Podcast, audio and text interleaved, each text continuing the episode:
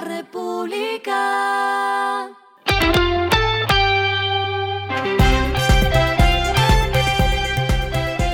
Al final de la jornada, esto es lo que debes saber sobre el comportamiento de los negocios, las finanzas y la economía. Las movidas de hoy fueron. TGI, empresa del Grupo Energía de Bogotá, firmó un convenio con el gobierno sueco para hacer estudios de prefactibilidad que permitan explotar y desarrollar biogás en rellenos sanitarios que se usen como biocombustibles en el sector de transporte. El proyecto tendrá una duración de nueve meses.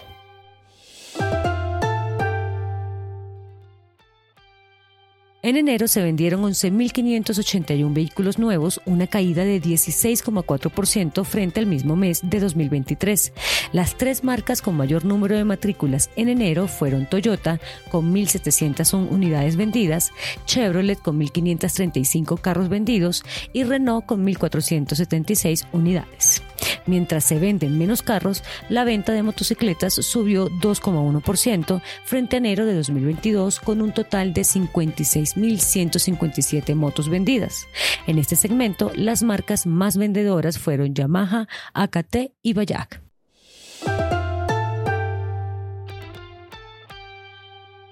Banti inauguró estación de servicio de gas natural en la Ruta del Sol para transporte de carga, lo que permitirá el llenado ultra rápido de 10 minutos a los tractocamiones y buses intermunicipales que usan gas natural vehicular. La estación está ubicada cerca al peaje del municipio de Pailitas, Cesar. Lo que está pasando con su dinero.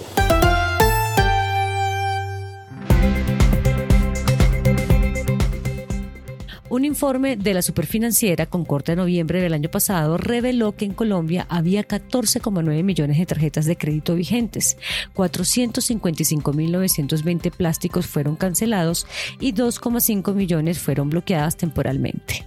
Las cinco entidades financieras con más plásticos vigentes son Bancolombia con 2,5 millones de tarjetas, Scotia Banco El Patria con 2 millones, Banco Falabella con 1,8 millones, Da Vivienda con 1,5 millones y Banco de Bogotá con 1,4 millones de tarjetas.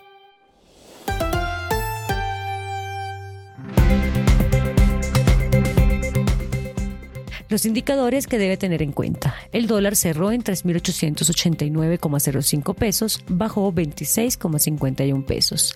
El euro cerró en 4.211,45 pesos, bajó 41,88 pesos. El petróleo se cotizó en 74,05 dólares el barril. La carga de café se vende a 1.474.000 pesos y en la bolsa se cotiza a 2,13 dólares. Lo clave en el día.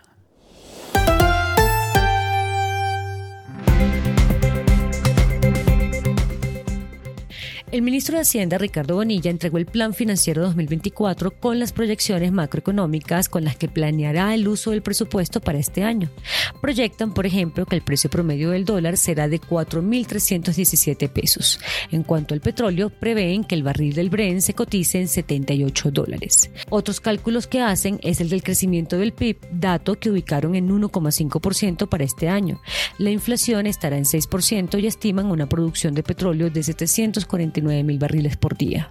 El déficit fiscal de Colombia aumentará de 4,2% del PIB en 2023 a 5,3% en 2024, muy por encima del 4,4% establecido en el presupuesto general.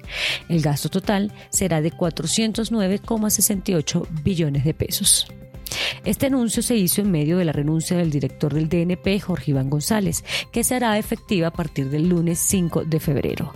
Aunque no lo menciona en su carta de renuncia, versiones de medios indicaron que fue por discrepancias con el presidente Gustavo Petro. A esta hora en el mundo. El Fondo Monetario Internacional extendió el plazo de duración del programa de crédito con Argentina por 44 mil millones de dólares por tres meses para permitirle al gobierno de Milei implementar el actual plan de estabilización de su economía. El programa, que estaba previsto finalizar el 24 de septiembre, se extenderá hasta el 31 de diciembre. Y el respiro económico tiene que ver con este dato.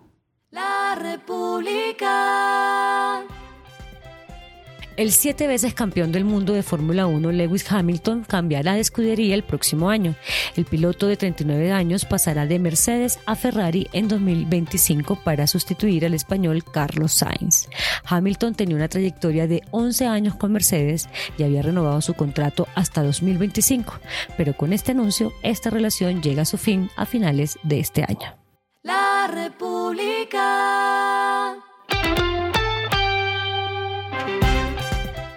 Y finalizamos con el editorial de mañana. Un día sin carro, ni incentivos, ni progresos.